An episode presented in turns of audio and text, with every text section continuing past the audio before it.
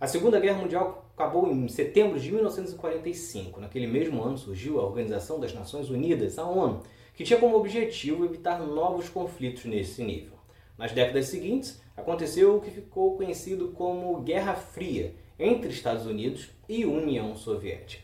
Uma guerra que não aconteceu diretamente em confrontos militares, mas que ocorreu com um deles enfrentando aliados do outro.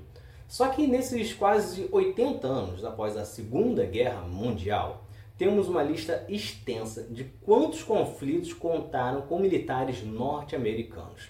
Entre 1946 e 54, estiveram na Guerra da Indochina, de 50 a 53 na Guerra da Coreia, 53 a 75 em Laos, em 65 a 73 no Vietnã, 61 invasão a Cuba, 65 a 66 ocupação da República Dominicana, 67 a 75, a Guerra do Camboja. Em 82 a 84, invasão no Líbano. Em 83, invasão de Granada. 89 a 90, invasão no Panamá. 90 a 91, Guerra do Golfo. 92 a 95, Guerra Civil da Somália. 94 a 95, Guerra da Bósnia. Em 96 a 97, invasão no Zaire. 97 na Libéria. 98 a 99, na Guerra do Kosovo. 2001 a 2022, na Guerra do Afeganistão. 2003 a 2011, na Guerra do Iraque. 2004 até hoje na guerra do Paquistão, 2007 na Somália, 2010 até hoje na guerra do Iêmen, 2014 até hoje na guerra da Síria, 2014 até hoje uma nova guerra no Iraque.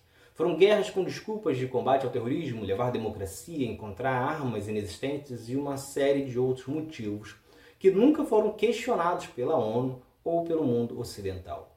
Os Estados Unidos gastaram mais de 8 trilhões em invasões militares somente desde 2001 isso dá o equivalente a 363 bilhões por ano, quase 10 vezes do que é o estimado pelo jornal Food Policy para acabar com a fome no mundo.